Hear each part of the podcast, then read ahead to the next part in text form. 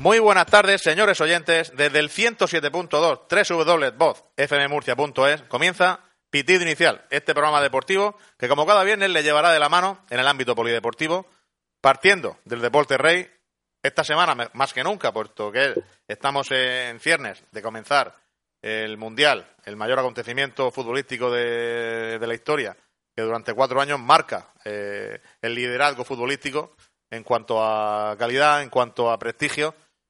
Y el próximo jueves, día 14 de junio, en Rusia, comienza esa fase final de este Mundial, del cual eh, España parte como favorita, como una de las favoritas, y en la cual tenemos muchísimas, muchísimas esperanzas de que las huestes de Julen Lopetegui nos den una gran alegría.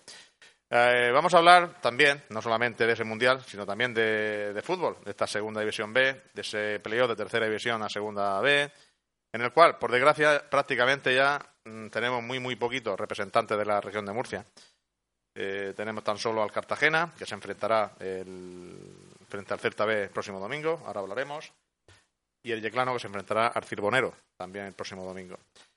Eh, en cuanto a los otros playoffs, ya por desgracia no tenemos al Real Murcia, no tenemos tampoco a, en otros deportes al Pozo, también eliminado, no tenemos tampoco al, Lucan es decir, el deporte de la ciudad de Murcia en sí, eh, este, este mes de junio nos abandona y tenemos que conformarnos con lo que tenemos. Eh, esperemos que tanto Cartagena como Yeclano, ojalá hagan fuerte al deporte murciano y consigan sus objetivos de subir a segunda división el equipo departamental y el conjunto de la ciudad del mueble ese ascenso a segunda división B. Pues vamos a hablar también de, ese, de ese playoff de, la liga que ayer tuvo su primer partido entre el Inter Movistar y el Fútbol Club Barcelona. Como no, de baloncesto, de esos playoffs de la liga andesa que ya tiene un finalista en el Real Madrid, como siempre, el, equipo de Pablo Lasso máximo favorito y sexta finales consecutiva del equipo del Real Madrid. Hoy puede ser el otro finalista, el Vasconia, si venciera en el Palau Urana al Fútbol Club Barcelona de Pesic. Eh, hablaremos también de ese fútbol femenino que ayer tuvo eh, aquí en Murcia un acontecimiento importantísimo con esa selección de Jorge Vilda, una selección que para mí no tiene techo, una selección que va a más, que cada campeonato, cada torneo va presentando con más firmeza su candidatura a ser realmente una de las grandes de este deporte eh, en breves fechas. Y qué mejor que ese escaparate del próximo Mundial de Francia en el año próximo, el 2019 en el cual España prácticamente está clasificada tras vencer ayer 2-0 eh, la selección de Israel en la condomina. Y hoy, hoy podría estar ya clasificada siempre y cuando Finlandia, el rival que puede obtener eh, esa, esa primera plaza que ostenta la selección española tras seis victorias de seis partidos, lleva 18 puntos pleno el equipo de Jorge Vilda.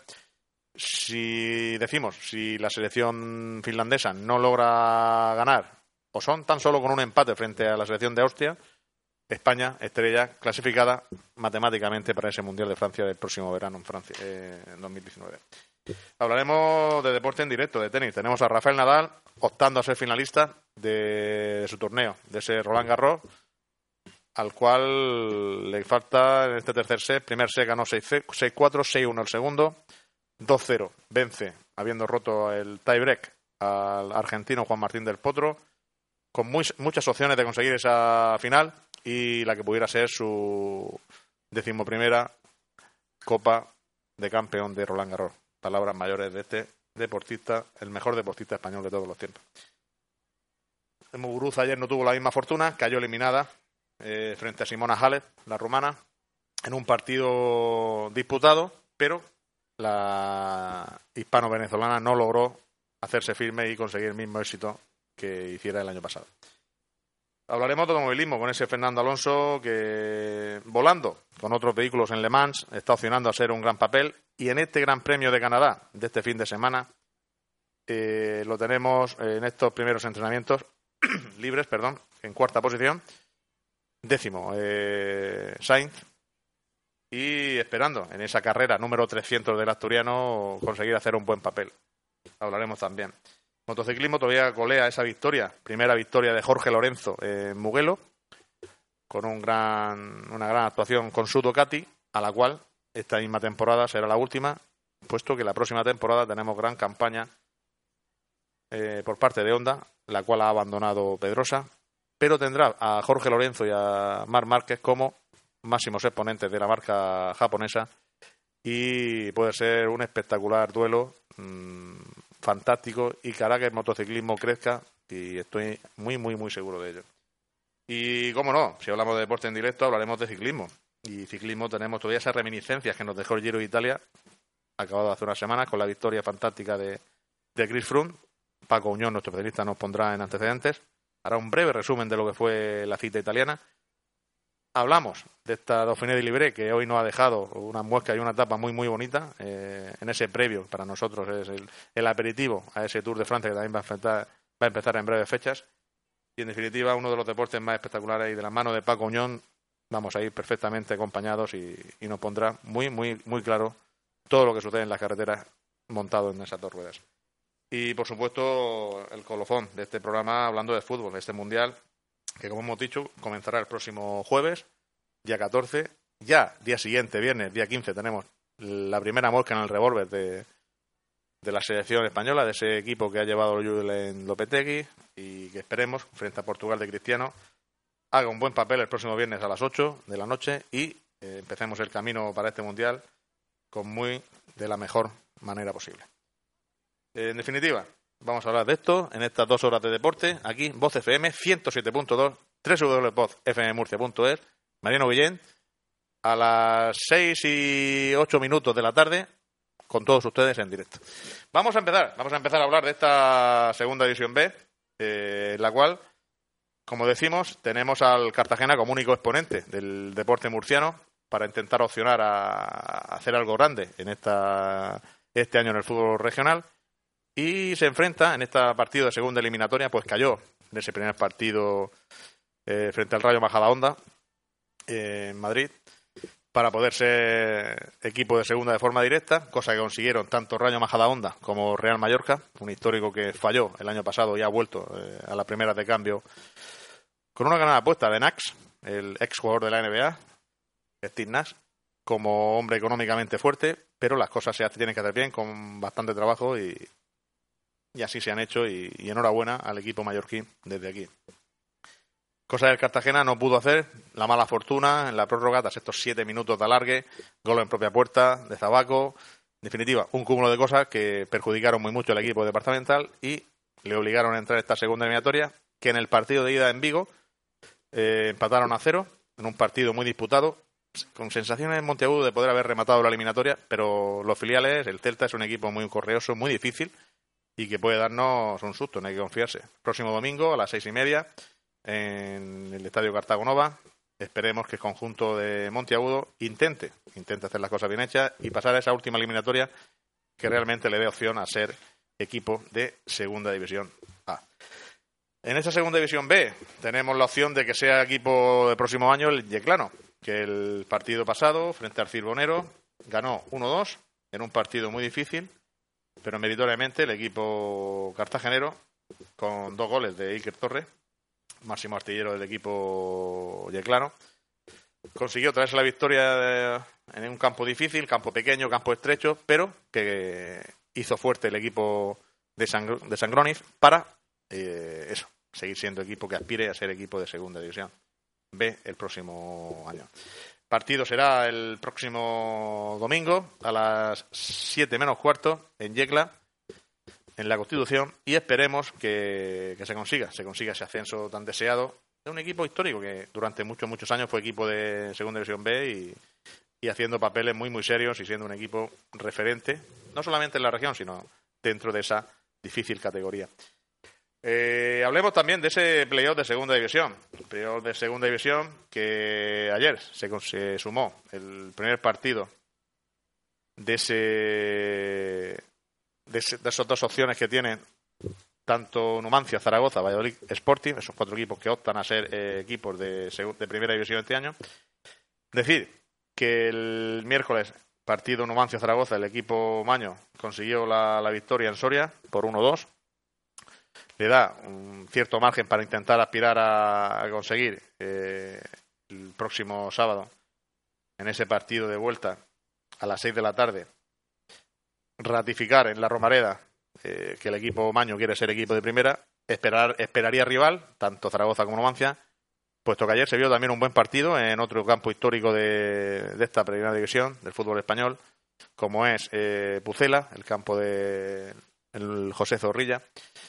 Entre un, eh, entre un Sporting de Gijón, también equipo histórico, que cayó derrotado 3-1 frente al Real Valladolid, que tuvo unos 10 maravillosos minutos, en el cual le encajó un 3-0 al equipo sportinguista, que luego supo remendar con un gol de Johnny en el minuto 77 y hizo, hizo encender la vela al equipo sportinguista de la esperanza de esa opción de poder ser eh, equipo de primera división. Para mí, cualquiera de los cuatro equipos se merecería estar en esa primera división, pero tanto Zaragoza, Valladolid como Sporting son equipos históricos y en situaciones económicas eh, muy, muy duras y tendrían, tendrían que agarrarse a ese palo ardiendo, a ese clavo ardiendo que es la primera división en todos los sentidos. Ojalá, ojalá, hablamos de Zaragoza, Zaragoza es una plaza muy importante y que ha sido campeón de incluso de Copa de la UEFA, campeón de, de Copa del Rey, ha hecho grandísimos partidos, es un histórico. ¿Quién no recuerda aquellas leyendas de, del fútbol español, esos cinco magníficos de, de los años 60-70 del Real Zaragoza, Marcelino Villa, Carario, La Petra y Reija? En definitiva, futbolistas de primer nivel del fútbol español y que eh, formaban esa delantera magnífica del Real Zaragoza. Pues eso, partido de, de ida, perdón, perdón, partido de vuelta mañana a las 6 de la tarde en la Romareda y el próximo domingo Sporting de Gijón Real Valladolid a las ocho y media en el eh, Kini El Molino.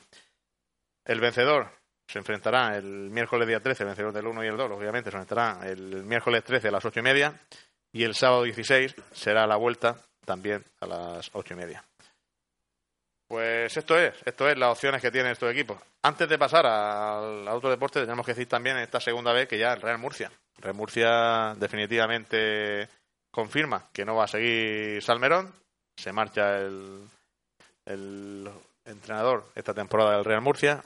En su sustitución habían varios opcionables. Se hablaba incluso de Guti, el ex jugador del Real Madrid, que se dice que puede estar haciendo una seria oposición para ser entrenador del equipo blanco. Realmente lo veo un poco difícil que sea Guti el entrenador sustituto de Zinedine Zidane. Como bien sabemos, abandonó la entidad blanca por sorpresa tras ese alirón de la Champions hace muy pocas, hace dos semanas.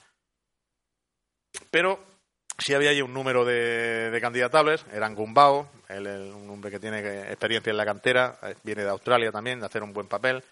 Estaba también Rubén de la Red, el ex jugador de Real Madrid precisamente, campeón de Europa con la selección española. Y otro de los candidatables era Manolo Herrero, que definitivamente se ha postulado como el candidato y el, el nuevo entrenador del Real Murcia. No puede ser presentado todavía, pero podemos avanzar que ya es nuevo entrenador del Real Murcia, Manolo Herrero. Él es entrenador del Melilla. Eh, sí, ahora sí podemos hablar de fútbol sala. Ese fútbol sala que el pasado fin de semana nos dejó una grata, grata noticia con el triunfo del Jimber Roldán, el equipo de la Pedanía Cartagenera, como campeón de liga, una liga muy competitiva, como siempre el fútbol sala femenino cada vez aquí en España con más nivel, y eh, dieron la campanada el equipo murciano proclamándose campeón de liga. Precisamente eh, se puede conseguir el doblete, puesto que este fin de semana hoy se enfrentan en Cádiz en, esa, esos cuartos de final de la Copa del Rey, precisamente frente al Cádiz, eh, el anfitrión, un Cádiz ya descendido, que en Liga eh, se le ganaron ambos partidos, pero eh, estamos hablando de un equipo que, que, no tiene nada que hacer, pero en cambio podría conseguir una machada si elimina al campeón de Liga y, hace un buen papel en esta Copa del Rey, siendo ellos, ellos los, los organizadores y esta competición, si algo tiene, es esa sorpresa, ese, ese, torneo del caos que, garantiza el espectáculo. Pues desde aquí esperamos que así no sea y que el conjunto murciano consiga hacer un buen papel y, ojalá intente conseguir el doblete, que sería ya histórico sin lugar a dudas. Eh, en el tema masculino tenemos ese, ese final, esa final de fútbol sala que ya ha comenzado una final de fútbol sala que ya ha comenzado con el primer partido disputado ayer en Madrid, con la victoria del Inter Movistar por 4-2 frente al Fútbol Club Barcelona, en un partido que pudo pasar cualquier cosa, pero que al final se decantó por parte del conjunto madrileño y que mañana precisamente eh, tiene ese segundo partido eh, a disputar y esperemos, mejor de cinco, esperemos que se haga lo más larga posible este, este torneo, puesto que es para nosotros un espectáculo muy grande ver partidos a este nivel tan grande de competitividad entre los dos mejores equipos quizás del mundo, Inter Movistar y Fútbol Club Barcelona. Cambiando de deporte y cambiando también, seguiremos en la sala, hablamos de, básquet. En básquet, como bien hemos dicho en la introducción, ya no tenemos a ese equipo murciano que hasta la última jornada de nuevo nos tuvo en esa opción de ser equipo de playoff. Al final no pudo ser. Y sí tenemos ya los playoffs lanzados hasta el punto de que ya tenemos un finalista, que es el Real Madrid de Pablo Lasso. Y tenemos que ver que, que es el máximo favorito y, y está esperando finalista. Está esperando finalista, posiblemente frente al equipo vasconiano, puesto que vence 2-0 al Fútbol Club Barcelona. Hoy en el Palau se celebra el tercer partido, pero las huestes de Pesis, pese que hoy recuperan a Coponen y a Rivas, dos de los mejores jugadores del equipo azulgrana, pero eh, sinceramente pienso que tanto Real Madrid como Vasconia van a ser los finalistas de este de esta liga andesa y la verdad que son dos, es un espectáculo asegurado, son dos de los mejores equipos de Europa. Madrid refrendándolo, puesto que hace unas semanas también fue campeón de Europa por décima vez. Eh, hablando de finales, también tenemos esa final de la NBA. Esa final de la NBA que se presumía más igualada, aunque con estos dos equipos tampoco se puede aventurar nadie, ni se puede precipitar en el juicio nadie. Pues hablar de Cleveland Cavaliers, LeBron James, y hablar del Golden State Warriors con ese Kevin Durant, tremendo. Tremendo la, la actuación de Kevin Durant, marcando diferencias de tú a tú con LeBron, fantástico, un espectáculo tremendo ese segundo partido, mereció la pena el, el trasnochar, pero fue un espectáculo tremendo. Pero prácticamente deja, deja la eliminatoria hecha con ese 3-0 ya para Golden State. Y esta madrugada, a las 3 de la madrugada, tenemos ese enfrentamiento definitivo, podría ser el definitivo, si el equipo de Golden State lograra la victoria en Cleveland hablaríamos de un 4-0 histórico que hacía mucho tiempo no se veía en la NBA. Y esperemos, esperemos que, por bien también del espectáculo que decíamos antes, se vea un gran partido y se alargue lo máximo posible esta, esta competición que tanto, tanto nos gusta. Eh, hemos de decir también que en fútbol femenino, cambiando de deporte, tenemos ese partidazo de que vimos también en esa Copa del Rey el pasado fin de semana entre el Fútbol Club Barcelona y el Atlético de Madrid, los dos mejores equipos de la Liga Iberdrola y además de los dos mejores equipos de Europa. Falta de ratificarlo en esa competición precisamente, en la Copa de Europa, pero van a más, como decimos, y, y fue un espectáculo tremendo esa final, decidida en los últimos minutos de la prórroga. Pero hubo una connotación, que fue a la hora de la entrega del trofeo, de los primeros trofeos que entrega Rubiales como presidente de la Federación Española de, Fútbol. Y a la hora de la entrega, eh, la capitana del Fútbol Club Barcelona, la segunda portero Rafols, se empeñó y se empecinó en ponerle la, señera a la, a la Copa de la Reina, cosa que desde aquí, desde pitido inicial, criticamos y, y no estemos nada de acuerdo. La Copa de la Reina representa al fútbol español y como tal tiene que, ha de tener la, bandera de la selección del país, en este caso de España. Si después tú por tu cuenta quieres eh, enseñar señera o enseñar lo que te apetezca, hazlo. Pero encima ponerse en ese papel así de rebelde, en plan de polémica, en plan de aquí estoy yo y esto lo voy a hacer así, me pareció muy bien la actitud de Rubiales y muy criticable la actitud de Rafols, por querer eh, hacer ese gesto. Eh, hemos de decir también, y cambiando un poco el cariz de la situación del fútbol femenino, lo que comentábamos, que ayer la selección española realizó un partido muy difícil, hemos de decir, frente a Israel, en el sentido de que el equipo israelita directamente vino a no dejar jugar a la selección española, muy difícil el ocupar espacios, muy difícil crearlos, y son partidos que cada vez más se va a encontrar la selección española, una selección de Jorge Vilda, que como decimos va más, el nivel de las jugadoras es cada vez más alto y se ve, se ve el potencial que puede llegar a tener esta selección de la mano de este hombre, muy conocedor y muy de un buen gusto futbolístico, y además ha pillado una buena generación de futbolistas y las que vienen, también. El fútbol femenino goza de muy buena salud en España. Pero, eh, como decimos, partido difícil, victoria por 2-0 aquí en la condomina, frente a la selección de Israel. Presenciado el partido por casi 4.000 espectadores, en una hora, a las ocho y media de la tarde. Sí que un poco difícil, puesto que para que acudiera más gente, a lo mejor hubiera sido más interesante ponerlo, sobre todo para que acudieran los niños. Un buen día, un buen tiempo, la motivación en la ciudad, no tienes que desplazarte a ningún sitio. Pero bueno, eh, cada uno hace sus cábalas. La televisión también fue transmitido por Televisión Murciana, por World Televisión. Pero desde aquí quizás hubiera sido más coherente el poner el, partido a una hora más, entre comillas, menos introspectiva, porque si no, estoy seguro que más niños hubieran acudido a ver ese partido de la selección de, Jorge Vilda. Pues diremos eso, diremos que la selección dejó muy buenas sensaciones, como siempre, y la verdad que dependemos de nosotros mismos, pero inclusive ya este fin de semana, como decimos, mañana, se enfrenta la selección finlandesa a la selección de Austria y con un empate o victoria austriaca, eh, España ya sería matemáticamente equipo de Mundial de Francia el próximo verano en el 2019. Vamos a hacer una breve pausa y volveremos con esa segunda fase para hablar de, ese deporte en directo con Rafa Nadal. Hablaremos también de, de por supuesto, de motociclismo, de esa sensación del nuevo fichaje de, de Lorenzo por Honda para la próxima campaña, de ese abandono de, de Dani Pedrosa de, de, la marca japonesa. No se sabe si seguirá si seguirá eh, en el motociclismo o, veremos a ver a qué se dedica. Y de automovilismo en esa carrera 300 del mítica de Fernando Alonso.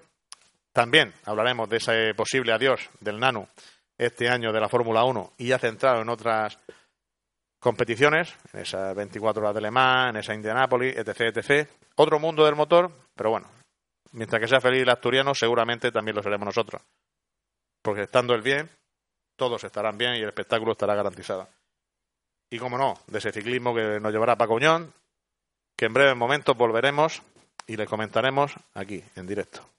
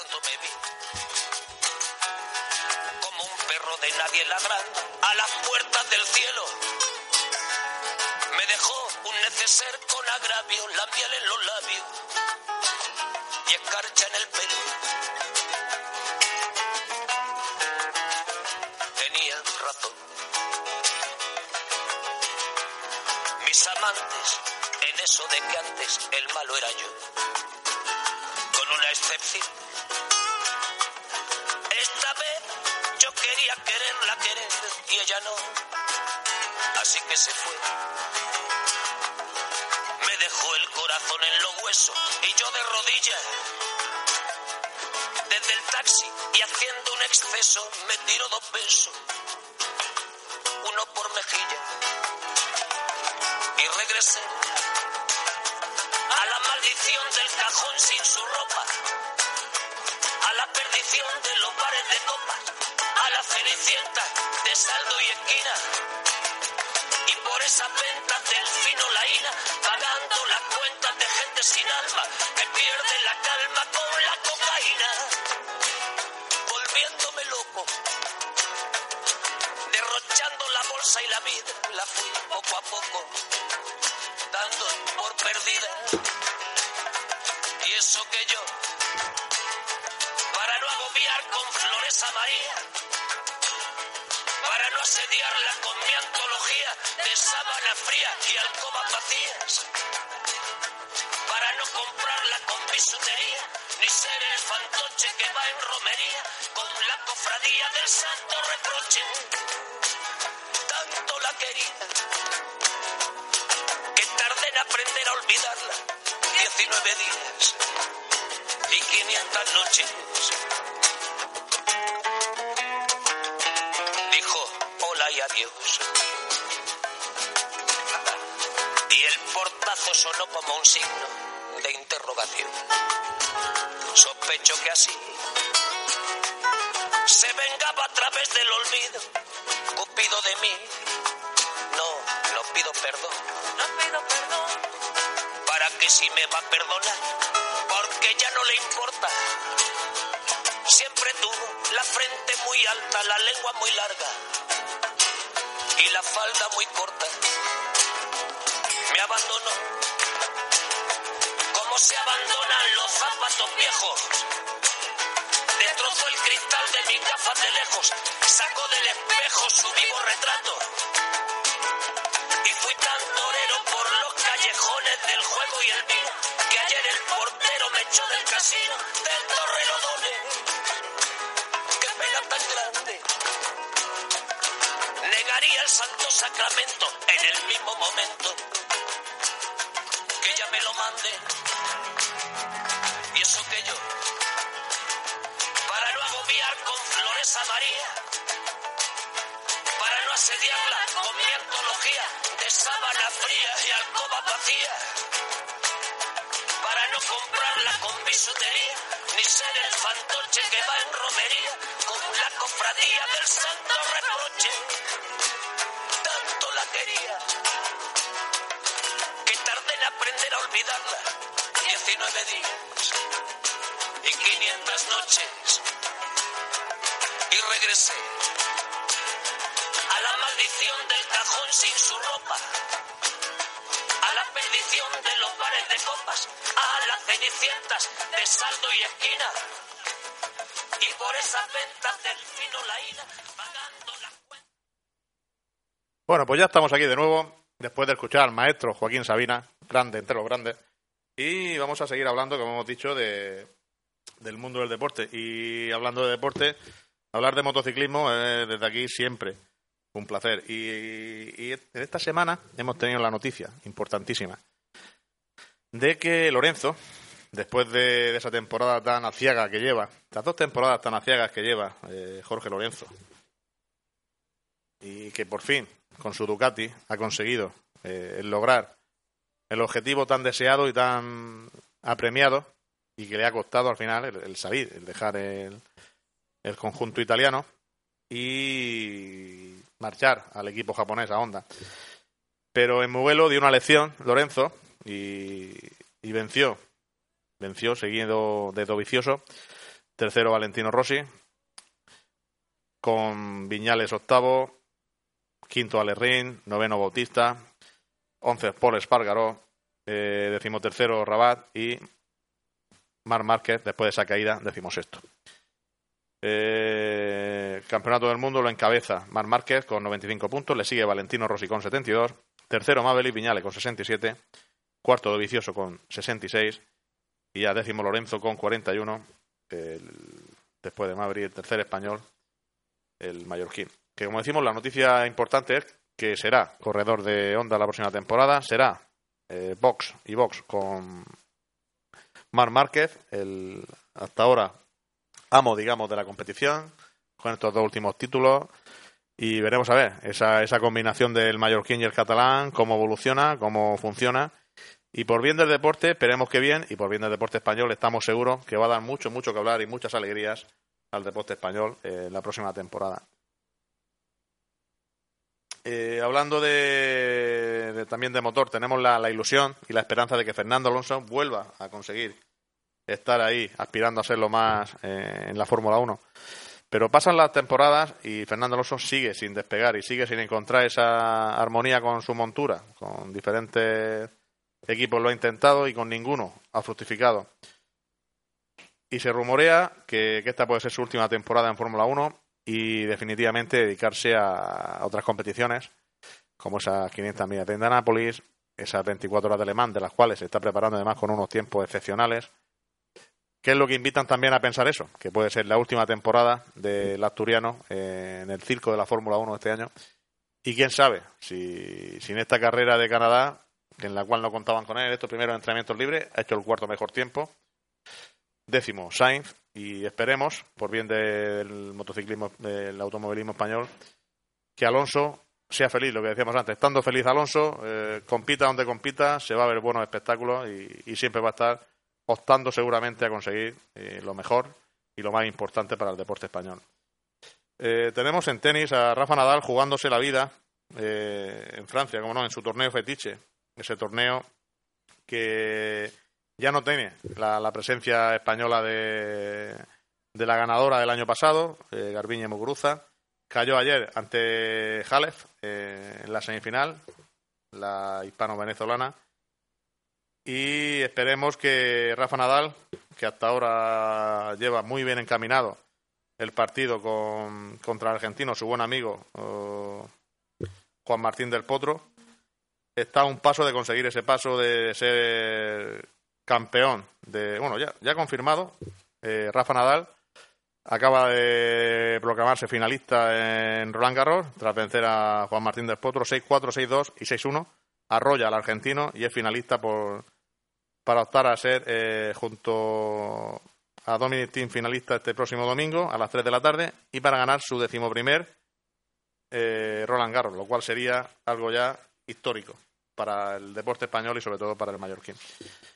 Y vamos a ver si hacemos eh, una llamada, porque queremos empezar a, hablar, antes de, hablar del mundo del ciclismo, que tenemos a Paco Uñón en ciernes para que nos comente lo que es lo que ha sido, como he dicho, esas reminiscencias del Giro de Italia y, esa actual, ese, presente, como es la Dauphiné de Liberé, en la cual hoy nos ha dejado muchísimas cosas que contar, y es el aperitivo previo a ese Tour de Francia, el mayor escaparate ciclista de la historia. Eh, hablamos de, de fútbol. Y para hablar de fútbol, eh, queremos hacer un guiño a nuestro buen amigo José Ángel Hernández, del cual, pues siempre, como he dicho, tenemos ese, toque diferente, ese toque especial de, para hablar de fútbol. Y en esta ocasión, pues si la hemos tenido semanas anteriores con ese 11 que nos dejó, con esa sensación de, de Champions, esa, esa, particularidad, como bien recordáis, de esas finales, eh, de X partidos de final iba a arrollar el Real Madrid, cumplió, la verdad que se equivoca poco y, y esa opinión la ratificamos.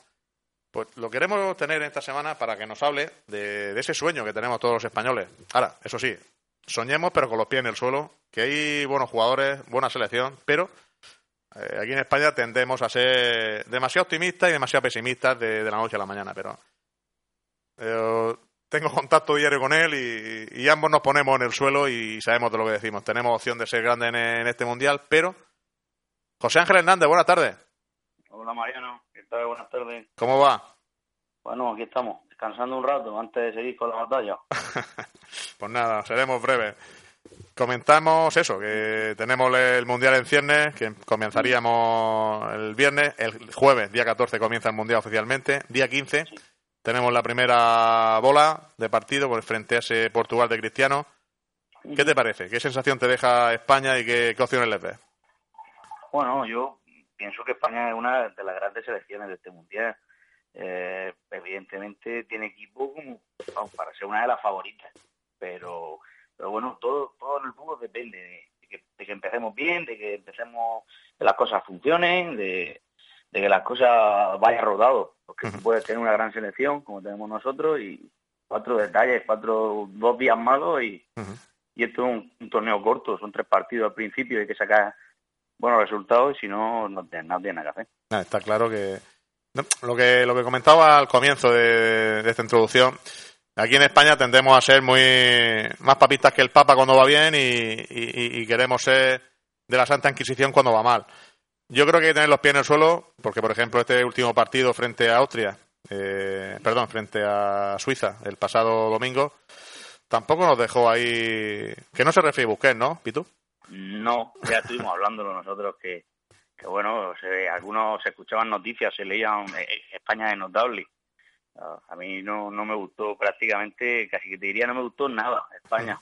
También es verdad que no estaba no estábamos jugando con, con, con todo, pues no estaba Busquets sobre todo, que es el que más se nos dio, no estaba Isco, no estaba Ramos, pero pero no, no es la selección que hemos visto otras veces, por ejemplo, vimos con Argentina o que vimos los partidos contra Italia. Es eh, una selección que le faltaba le faltaba empaque. La selección la coge un, un Brasil, una Alemania y, y cuidado, cuidado, podemos pasar un rato malo. Una misma Argentina, pero jugándose los cuartos, sin ir más allá.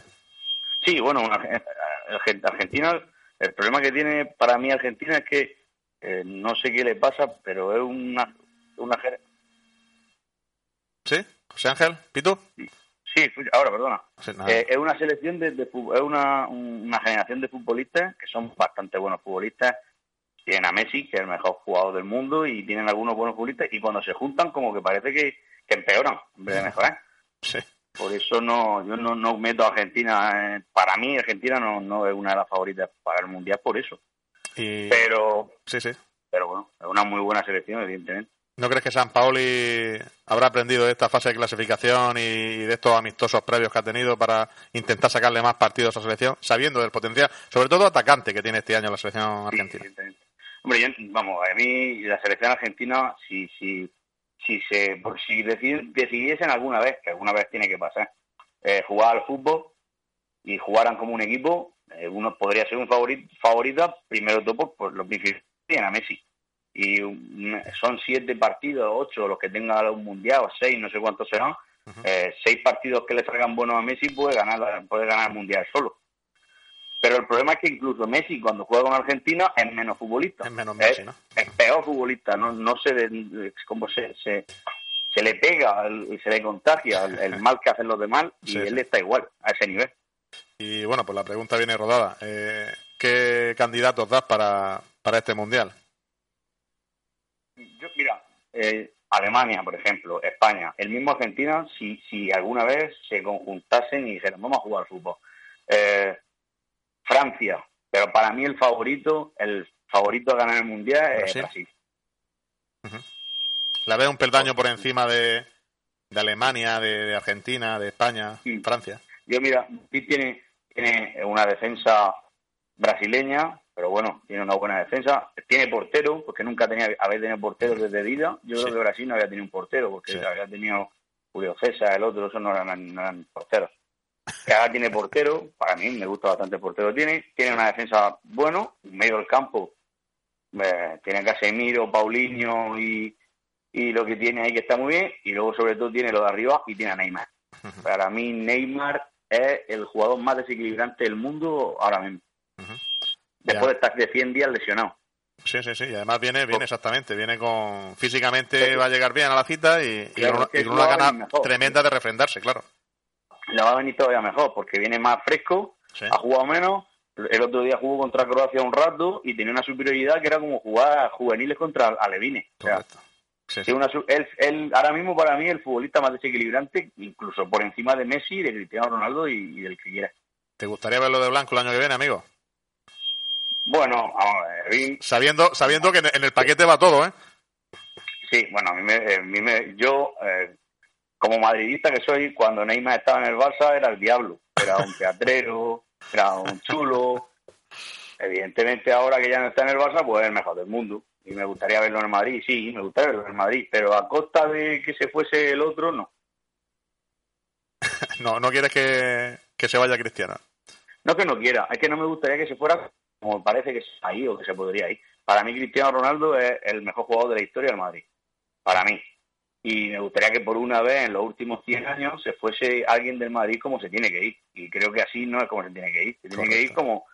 tiene sus cosas, es un poquito especial, pero como futbolista mm, no creo que encontremos mucho iguales. No, y los números están para eso. Te puede caer mejor o peor. Y, Mm. y yo hago valer lo que tú has dicho de Neymar antes para decirlo de Cristiano, pero, pero Claro. eh, tenemos que rendirnos ante la evidencia que, que- que es total.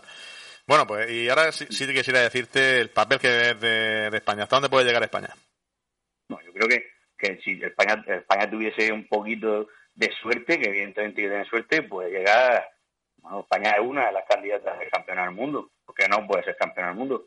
Tiene, yo creo que, que España tiene un equipo del nivel de la España de- del 2010, del Mundial de, de Sudáfrica. Ujú. O sea, tiene un super equipo, tiene un buen portero, tiene una defensa, tiene los dos mejores centrales del mundo y, y aparte de buenos centrales son gente con, con mucha experiencia, tiene un centro del campo que ya lo quisiera, bueno, el, Brasil de, de Pelé ya quisiera tener la mitad de la calidad del medio del campo de España. Lo único que le falta para mí a España es un delantero. No- de los que todos los que llevan no me parece que ninguno sea eh, Villa. A lo mejor son mejores. A lo mejor algunos mejor futbolistas que Villa, pero no son Villa. no, Villa, Villa para mí ha sido el mejor delantero de, de la historia de este país y, Sí. y, y tiene Sí, que aparecer y tiene que aparecer que le moje la oreja a este hombre. Mm, Yo, por ejemplo, Raúl para mí, cuando el, el debate que es del 7 de España, No. eh, Raúl para mí ha sido uno, es uno de los mejores futbolistas de España por muchas cosas, a lo mejor no, no por los futbolistas, por, por lo simplemente futbolístico, pero, pero Villa era otra cosa. Sí, sí. Como delantero, como delantero, Villa Mm. sin duda es, de hecho es el máximo valor de la selección, pero eso es un anecdótico entre comillas. Pero futbolísticamente lo que aportaba ese jugador era, era tremendo. Eh, O sea, mucho, mucha movilidad, trabajo, eh, eh, incluso la seguridad de si me la estoy jugando en el último con un penalti, lanzaba penalti. Eh, eh, a mí era un jugador que me gustaba mucho. Me gustaba. De hecho, allí en, en donde está jugando ahora en Estados Estados, Unidos. Unidos, bueno, sigue enchufándola. es un nivel que, que yo alguna vez aquí en la tele pasan algún partido y veo algún rato Sí, sí, sí. y, es un- tiene un, un delantero de un nivel, vamos, a mí, me, a mí me gustaba mucho. A mí- Lo que tenemos ahora, sí, Yago Aspa es muy bueno, eh, Rodrigo es bueno, pero no ninguno pilla. Eh, Aquí tenemos un colaborador también, que es Ramón Avellán, que, que siempre me ha dicho en Petit Comité, dice Mariano, si Villa hubiera fichado por el Madrid cuando estuvo a punto de hacerlo, en vez de irse a Barcelona, aún estaría jugando en el Madrid marcando goles. dice. Sí, yo también. Y lo, y lo reafirmo. Sí, sí. y lo reafirmo. A ver, Pitu, ya para dejarte, ¿qué, ¿qué cinco jugadores dirías tú va a ser el Mundial de? ¿De qué cinco jugadores? Bueno, de los Te doy cinco eh, para que tenga un ramillete porque hay, hay un amplio una- un amplio ramillete de opciones para, para decidir. a priori siempre en el mundial siempre se espera que destaquen los cinco grandes del momento. En este mundial sería, por ejemplo, Cristiano Ronaldo, Messi, Neymar, Griezmann y yo qué sé. Y te puedo meter tú uno de España, te pongo Isco. Isco. Sí, pero si, si buscásemos cinco que digas tú eh, que no sean estos, a lo mejor que puedan que puedan dar un paso, que, que puedan dejar algo, Ajá. pues mira, Iniesta, por ejemplo, va a ser su último mundial. Y, y yo creo que va a hacer un mundial, si cabe, mejor que el último que hizo. Sí. Por eso mismo que va a ser el último mundial. Sí, yo lo veo, lo veo, los últimas veces, los últimos dos tres partidos que lo he visto jugar, eh, lo he visto a un nivel como hace siete años. Lo he visto a un nivel de, de Barcelona Guardiola. Yo, Ojalá. Eh, yo qué sé. Por ejemplo, en Brasil tendremos, tendríamos a Marcelo, eh, que es un lateral izquierdo, pero eso no es un lateral izquierdo porque es el mejor extremo izquierdo del mundo. La de izquierdo más atípico que de la historia, ¿no?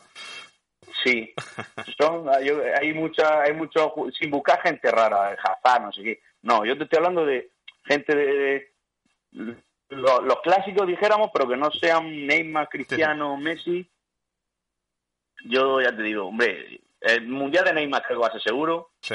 el de Iniesta creo que va a tener más seguro.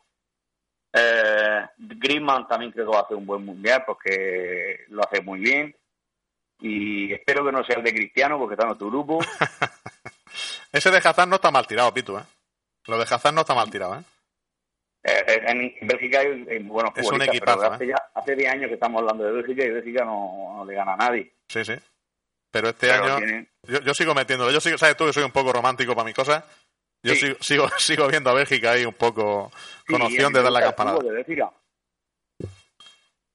Sí, yo, en Bélgica tiene, aparte de Hazard, tiene más gente. Tiene gente. Tiene De Bruyne, tiene, tiene auténtica, tiene mucha calidad ese equipo. Bélgica sería como España, pero eh, si España, si estamos jugando al FIFA, que yo no juego al FIFA, España tendría 100 de puntos y Bélgica tendría 97, pero es parecido, una cosa parecida a España. Yo a España, la- a Bélgica la, la, la asemejo a la España de hace, de hace años, aquella del Mundial del 86, la del 94 en Estados Unidos, selecciones que van con muchas opciones, pero al final Sí, la del 98 que nos las pegamos con todo el equipo. le falta tener suerte, le falta la suerte de que una vez lo hagan. España lo hizo una vez, un día le para- paramos un penalti, le paramos los penaltis a Italia y desde entonces de verdad hemos sido una candidata. Antes éramos posibles candidatos para nosotros, ganábamos todos los amistosos que existían, pero luego no le ganábamos a nadie. Pues nada, pues esperemos que, que ratifiquemos. Entonces, no te has terminado de mojar. ¿Dónde ves llegar a España realmente?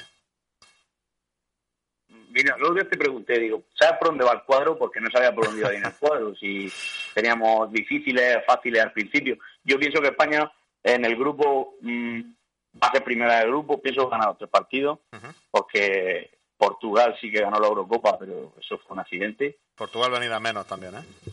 Sí, yo pienso que la Eurocopa ganó Portugal, Cristiano Ronaldo metió 6, 7 goles, no sé cuántos metió, metió Portugal 10 y Cristiano metió 6 o 7, y, pero nada más, o sea, fútbol cero, no, no tienen nada, no, no es una selección que tenga nada, y luego las otras dos selecciones no creo que tengan nivel, yo creo que vamos a pasar fácil, y ya depende de los cruces, pero yo a España la veo...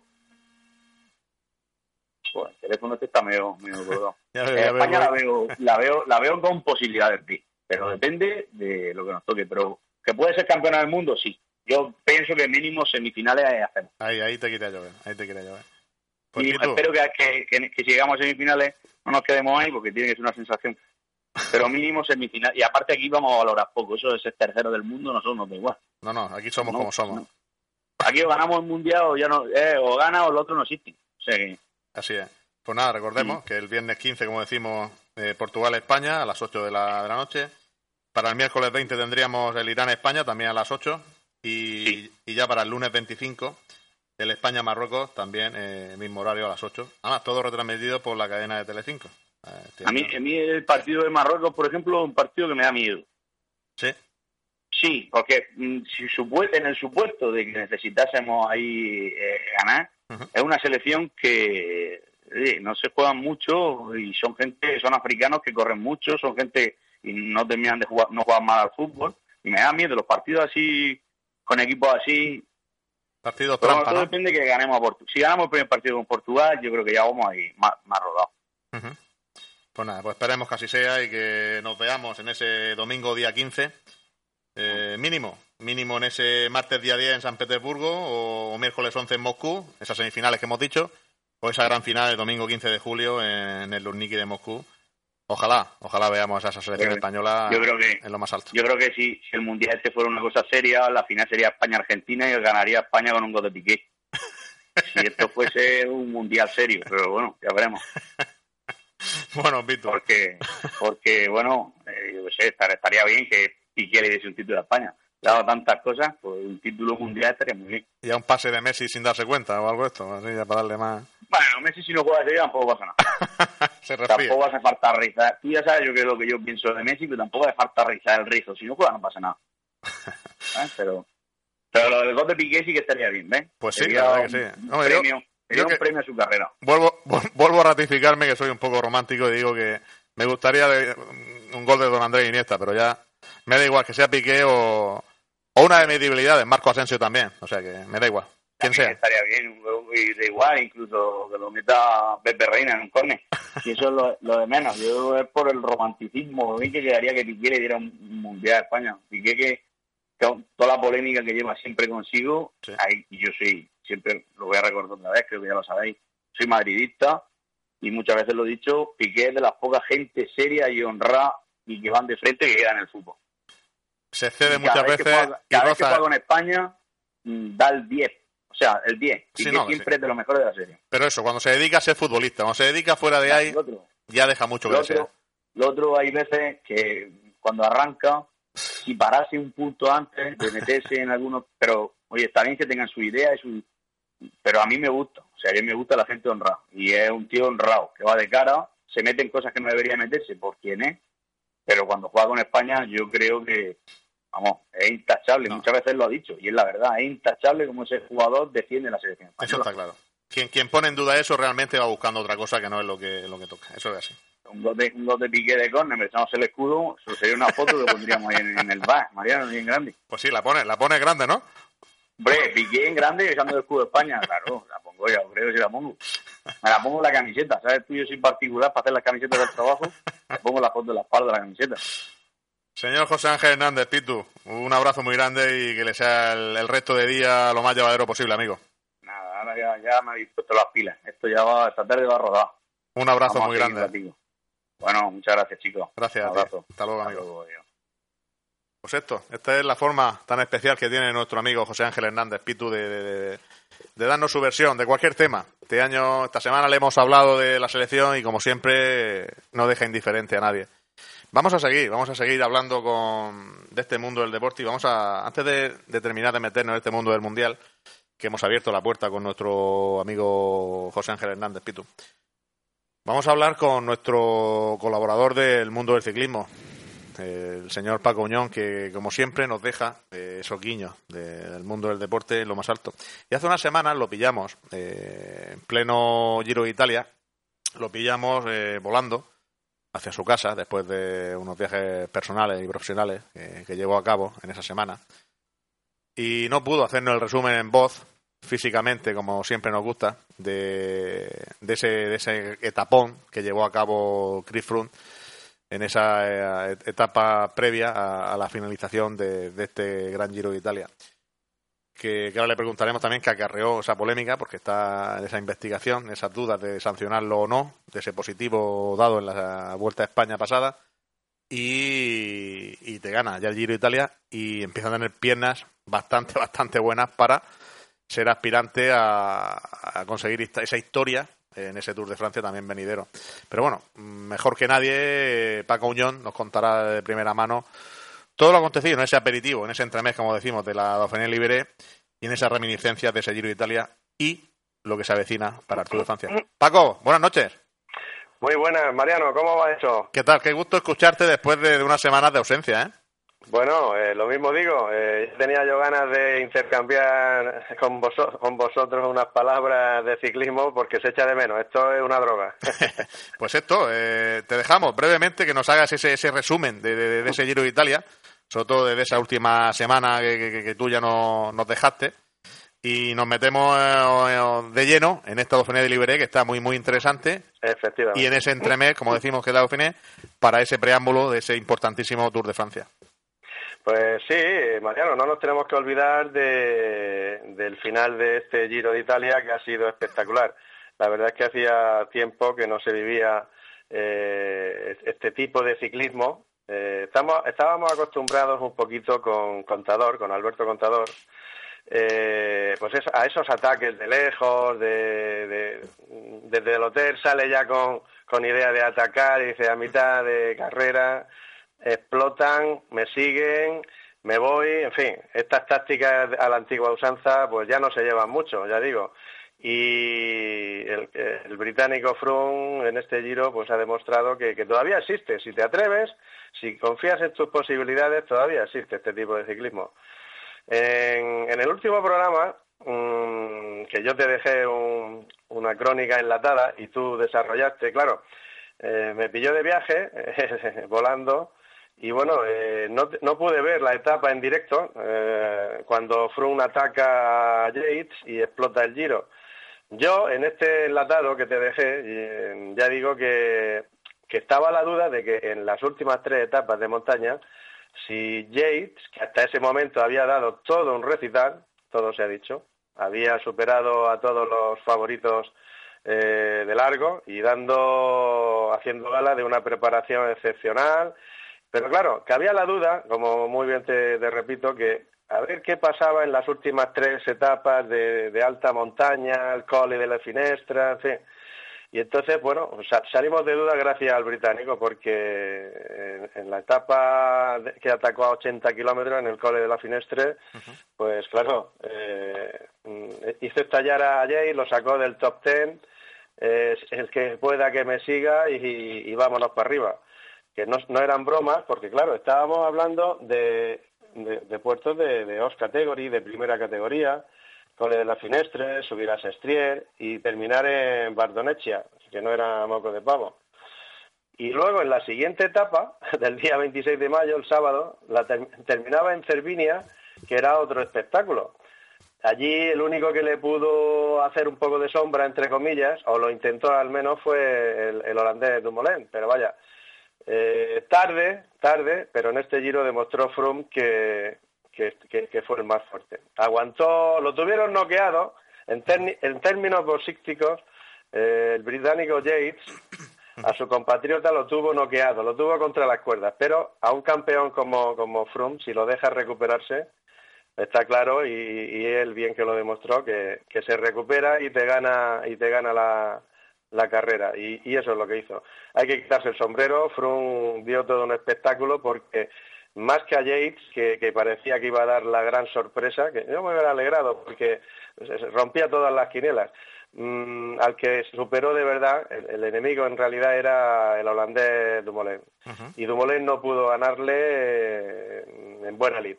Está claro que Froome en forma hay que seguir pensando que está en su época. Mariano. Pues mira, antes, aprovechando el, guiño de Froome, ¿te parece bien que se haya postergado tanto la decisión y que siga vísperas de que comience el Tour de Francia sin una resolución el tema Froome, Paco? Está claro que no, está claro que es una es una vergüenza, una dejadez, de, no no puede ser. Eh, siempre pasa lo mismo. Acuérdate del caso de, de Armstrong, del americano. Sabiendo, sabiendo los, dirigentes del ciclismo internacional que se, que se había dopado, guardaban un año, otro año, otro año, otro año, hasta que saltó la liebre y al final ya no pudieron esconderlo. Y, a posteriori sí que lo, lo, confiesan. No, eso no es así.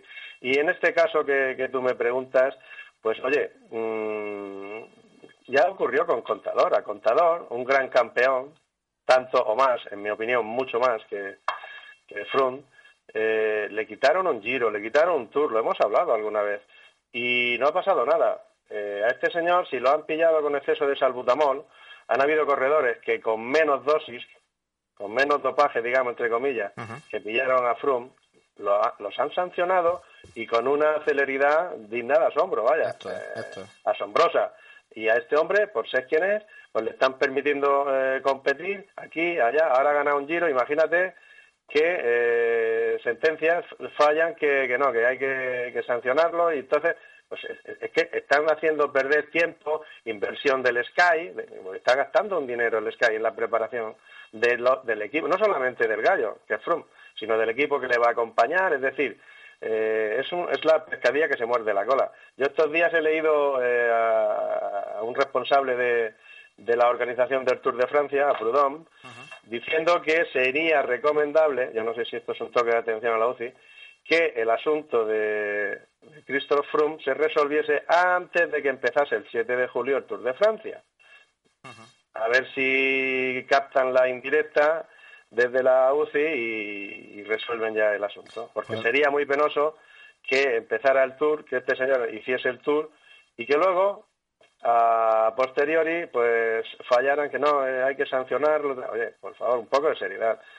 Que yo creo que si ya le han hecho análisis, le han hecho contraanálisis, si está saliendo eso, vámonos a las responsabilidades médicas. A ver, el médico le ha consentido esto, sí. ¿Hasta qué nivel? Pues hasta aquí, hasta esta dosis. ¿Se ha pasado? Sí, pues ya está. Hay que sancionar a ese, deportista. Correcto. Sin mirar el DNI. Es así de sencillo, no hay que mirar el nombre. Correcto.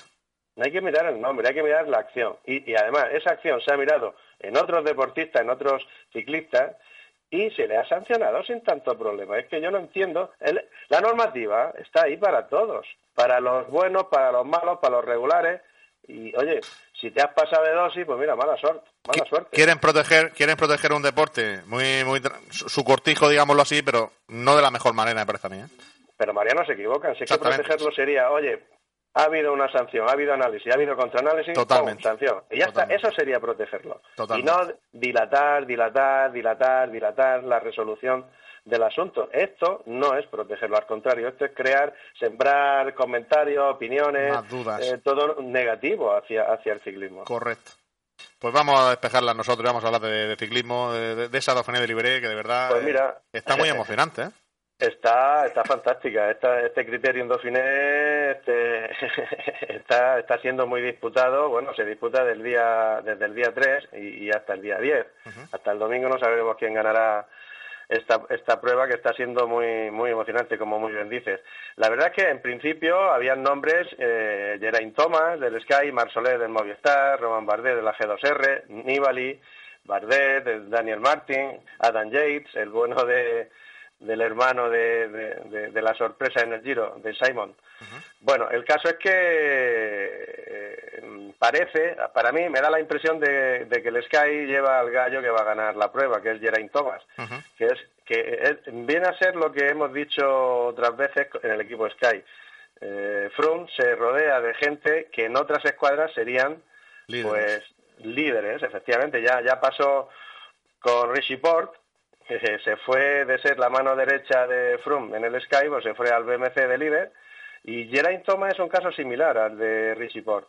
Y bueno, Geraint Thomas puede ser Michael Kwiatkowski, es decir, tiene una serie de, corredores y en este en este criterium creo que Geraint Thomas se llevará el gato al agua. Pero alerta, alerta porque están disputando eh, no solo las etapas, los corredores están disputando etapas de, de bueno, de mucho valor. Son pruebas que, que, si ganar una etapa en el criterio en Dauphiné no es lo mismo que ganar una vuelta, eh, eh, o sea, una etapa en la Vuelta a Castilla-León, con todos los respetos. Y bueno, eh, nombres de ganar vueltas aquí, de ganadores, a la Philippe, hoy mismo ha ganado Daniel Martin, es decir, cuidadín que son nombres de mucha talla y que están preparando el Tour de Francia. No nos olvidemos que esto es el paso previo a disputar el Tour de Francia, que empieza el día 7. Mañana en un mes empieza la, ruta francesa. Es decir, se están haciendo un último test de calidad eh, aquí, en, el Cristiano Dauphiné y en la Vuelta a Suiza, que es donde va a ir a disputar Quintana y Landa a partir de, mañana sábado, día 9, y hasta el 17. Eh, los líderes del Movistar se irán allí a, a Suiza a ver, a ver cómo, cómo anda a hacerse las pruebas correspondientes, el chequeo. Que al final iba a ir Valverde, pero al final han ¿eh? decidido mandar a Valverde a hacer otras pruebas. Bueno, eh, Valverde se, se, va a hacer la ruta del sur también en Francia, que también subirán puertos de, de, Tour. Es decir, no han querido llevar a los tres gallos a la Vuelta a Suiza. Se han ido Quintana y Landa, o han llevado a Quintana y Landa, y Valverde con su tropa se ha ido a Route du Sud, es decir, la ruta del sur, que también se corre en Francia, pero vaya, en vez del 9 al 17 como Suiza, eh, esta prueba es más corta, es del 14 al 17, son cuatro días, pero bueno, que también se, supone que es una especie de, de, test, de chequeo que se hace Alejandro para de cara, de cara al Tour. Y bueno, eh, ya a final de mes tendremos los campeonatos de España, pero bueno, ya en, el próximos programas hablaremos, hablaremos de, de ello. Pues Paco. En fin, lo, que nos ocupa estos días es, es el criterio en Dauphiné porque quedan dos etapas eh, muy fuertes de, montaña, que parece que Thomas y su guardia pretoriana pues se van a llevar el gato al agua. Sería una sorpresa que, no ganase este criterio. Pues nada, pues ¿eh? dices tú de ciclismo y antes de despedirte, por supuesto, lo que nos ocupa realmente es eh, a, este programa y, al mundo del fútbol es el Mundial, mayor espectáculo del mundo del deporte cada cuatro años y antes de, irte, quiero que te dejes tu semillita del fútbol, porque yo sé que tú eres un hombre muy futbolero, como bien saben ya los, oyentes. ¿Y qué opinas de este mundial y qué esperas de, esta selección y tus candidatos a, opcionar a, hacer algo grande en este mundial? Hombre, eh, candidatos, yo creo que antes de hablar de, de, hacer patria con España, porque siempre vamos de favoritos, pero, pero como buenos españoles vamos un poco de bufa siempre que ya nos pasó en Brasil, que llegamos, eh, bueno, antes de ir a Brasil ya se sabía la final, era Brasil-España, acuérdate. ¿Eh? Eh, le quitamos la piel al zorro antes de, cazarlo y, hay que ser más humildes, siempre, siempre lo hablamos. En España somos muy dados a, lanzar las campanas al vuelo cuando todavía está haciéndose la campana. Yo creo que, en principio, punto número uno, es la última oportunidad para que un gran jugador si no el mejor jugador del mundo, está entre los tres mejores, hablo de Leo Messi, gane un mundial. Entonces Argentina para mí es un equipo favorito, es una selección favorita. Que no hace buen juego, que no... Vale, de acuerdo. Pero yo creo que Messi se va a poner el, el mono. El mono de trabajo y, aquí va, a dar la cara. Mm, para mí es un candidato. Luego también mm, tiramos de Alemania. Alemania, estos por lo civil o por lo penal, siempre llegan lejos. Alemania con un juego más tosco, menos tosco, más físico, más técnico, pero mm, yo apostaría, daría, daría, bueno, me apostaría lo que quisieras a que ya están en semifinales, llegarán a semifinales. Es decir, tenemos Argentina, Alemania. Y luego eh, España. España, pues sí, la verdad es que si tú miras el equipo, son jugadores que estamos viendo en la Liga Española a menudo, los conocemos, sabemos lo que dan de sí, pero bueno, eh, a ver en, este, en esta gran prueba para Lopetegui, ¿qué es, lo que, ¿qué es lo que va a pasar? Lopetegui y su equipo. Esta es una prueba de fuego para esta selección está rejuvenecida, ha cambiado bastante, quedan cuatro o cinco pilares de, de los últimos, eh, eh, digamos, torneos de, categoría, entre ellos don, don Andrés, como tú dices, don Andrés Iniesta. Y, bueno, es, es, favorita. Yo no quiero pecar de bufa, de, de tirar campanas al vuelo, como te expliqué antes, em, pero España favorita, sí, es una liga fuerte eh, en Europa. Si miras que quién ha ganado la Europa League, el Atlético Madrid. ¿Quién ha ganado la Champions League? el Real Madrid. Es decir, si a nivel de clubes estamos barriendo, a nivel de selección mm, podemos hacerlo, pero siendo humildes, partido a partido, como decía eh, o como dice Diego Simeone. Es decir, si somos humildes, eh, nos centramos, es posible, ¿por qué no? ¿Es favorita? Sí, sí, pero entre comillas y, si, y si se hacen las cosas como toca. Y luego, y luego una cuarta alternativa sería Brasil. Aunque para mí Brasil mm, lo mismo de, hace un torneo maravilloso que, en fin, todavía tengo en mente el 7-1 de Alemania en su, en, su, en su mundial. Es decir, no creo que se haya recuperado. Y el miedo a los alemanes, como les pillen los alemanes en un, en un cruce en semis, o en cuarto o alguna llave de estas, eh, el Coco dice mucho, ¿sabes? Esta selección de Brasil juega más al fútbol que aquella de, de sin lugar a dudas. Sí. Y tiene, y tiene a un Neymar, a un Neymar que va a llegar muy bien y, y a un equipo que, ha hecho una fase de clasificación inmaculada y. para mí es favorito. De la lesión y no, no va a ser tan resolutivo porque si es por físico eh, el, el, seleccionador alemán le manda un, marcaje al hombre a Neymar y, y, juegan 10 contra 10, ¿eh? O sea, olvídate. Si el tema va a ser físico, olvídate de Neymar. No, mm, no sé yo los técnicos contrarios eh, cómo van a cómo van a hacer las tácticas contra Brasil, pero a Brasil está claro que no hay que dejarlo jugar, no hay que dejarlo salir al medio del campo con la pelota controlada porque ahí son habilidosos. Ofensivamente te pueden hacer una llave de judo en cualquier momento. Pero vaya, depende. Es decir, a Brasil lo doy como cuarta alternativa, pero no, no la doy tan, tan favorita, por ejemplo, como es. España yo la veo con más eh, posibilidades que Brasil. Pues yo ahí, discrepo de ti. Ahí discrepo de ti, veo Brasil favorita y, un escalón por encima de tanto de Alemania, España, Francia, que para mí son la, y Alemania, por supuesto, Alemania, España, Francia son los que pueden acompañar ahí a, a Brasil en esa final de esas semifinales, que ojalá, yo nos estamos aventurando y la estamos dando ya. No, no, estamos, oye, que luego saldrá la sorpresa, por ejemplo, acabas de, nombrar a Francia. Francia es una selección que en los últimos torneos siempre ha sido un hueso duro de roer. ¿Eh? Luego siempre pueden surgir no, la Argentina, la Argentina de Messi es una opción para estar en esa semifinal y, y, tiene al número uno, que, que es Messi, que... Sí Sí, está claro. Está claro que si, si, Messi se pone el mono de trabajo, como te digo, y hace, hace, mover, hace correr a la selección argentina, será un, rival difícil. En 3 a 5, eh, en 3 a 5. Y, por dar una sorpresa, yo siempre doy a Bélgica. Luego me tachan de que tal, que siempre igual, pero yo doy a Bélgica como, digamos, la sexta posibilidad. En 3 a 6 selecciones creo que puede salir la campeona del mundo. Ya. Hombre, Bélgica, Bélgica pues mm, Sí, puede ser. A Bélgica le falta, yo creo, banquillo. Le falta le falta fondo de, armario a, Bélgica, porque tiene buenos jugadores también que, que puede ser que, que, den la sorpresa.